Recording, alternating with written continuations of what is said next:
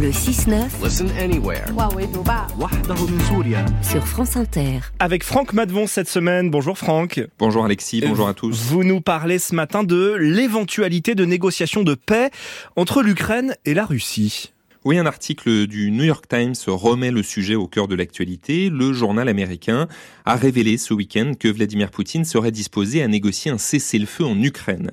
Euh, officiellement, le président russe campe sur ses positions. Il l'a redit lors d'une conférence de presse il y a dix jours. Moscou souhaite la dénazification, la démilitarisation de l'Ukraine. Euh, Poutine entend toujours prendre le contrôle de son voisin. Mais en coulisses, donc, d'après le New York Times, le Kremlin a fait passer des messages à des intermédiaires d'accord pour négocier la paix. Euh, deux officiels russes et des diplomates étrangers ont confirmé l'information. C'est la troisième fois que Vladimir Poutine donne de telles indications.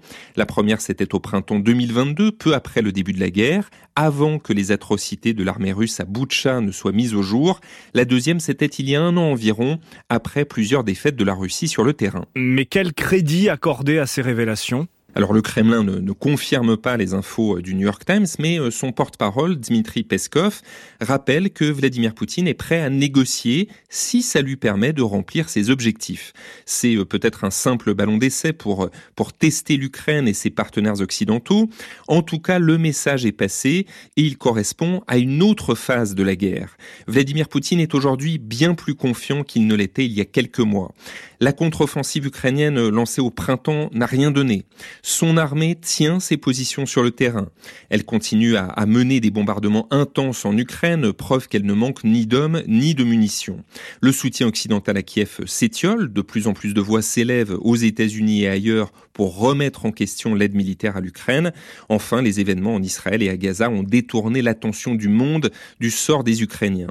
Pour Vladimir Poutine, les circonstances sont donc favorables pour entamer des négociations. Mais en face, l'Ukraine rejette toute discussion de paix. Oui, le président Zelensky l'a redit euh, la semaine dernière en conférence de presse lui aussi. Il veut reprendre tous les territoires conquis par les Russes, y compris la Crimée, annexée en 2014. Pas de concession possible. D'ailleurs, d'après un sondage récent, trois Ukrainiens sur quatre partagent ce point de vue. Une baisse de 10 points toutefois par rapport à mai dernier. Vladimir Poutine, lui, peut se contenter de figer les positions actuelles.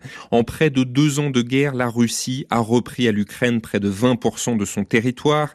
Elle a annexé quatre régions, et tant pis si sa souveraineté n'est pas totale sur ses provinces, et elle a établi une, une continuité, un couloir entre son territoire et la Crimée. Pour Poutine, il n'est pas difficile de vendre à son peuple ses résultats comme un succès.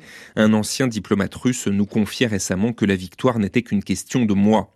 Faire savoir que le Kremlin est disposé à discuter d'un cessez-le-feu, c'est un moyen de conforter le statu quo, d'imposer un calendrier et de rendre en fait la victoire russe inéluctable, raison pour lesquelles l'Occident doit très vite fermer la porte à d'éventuelles négociations. Merci Franck Madvon.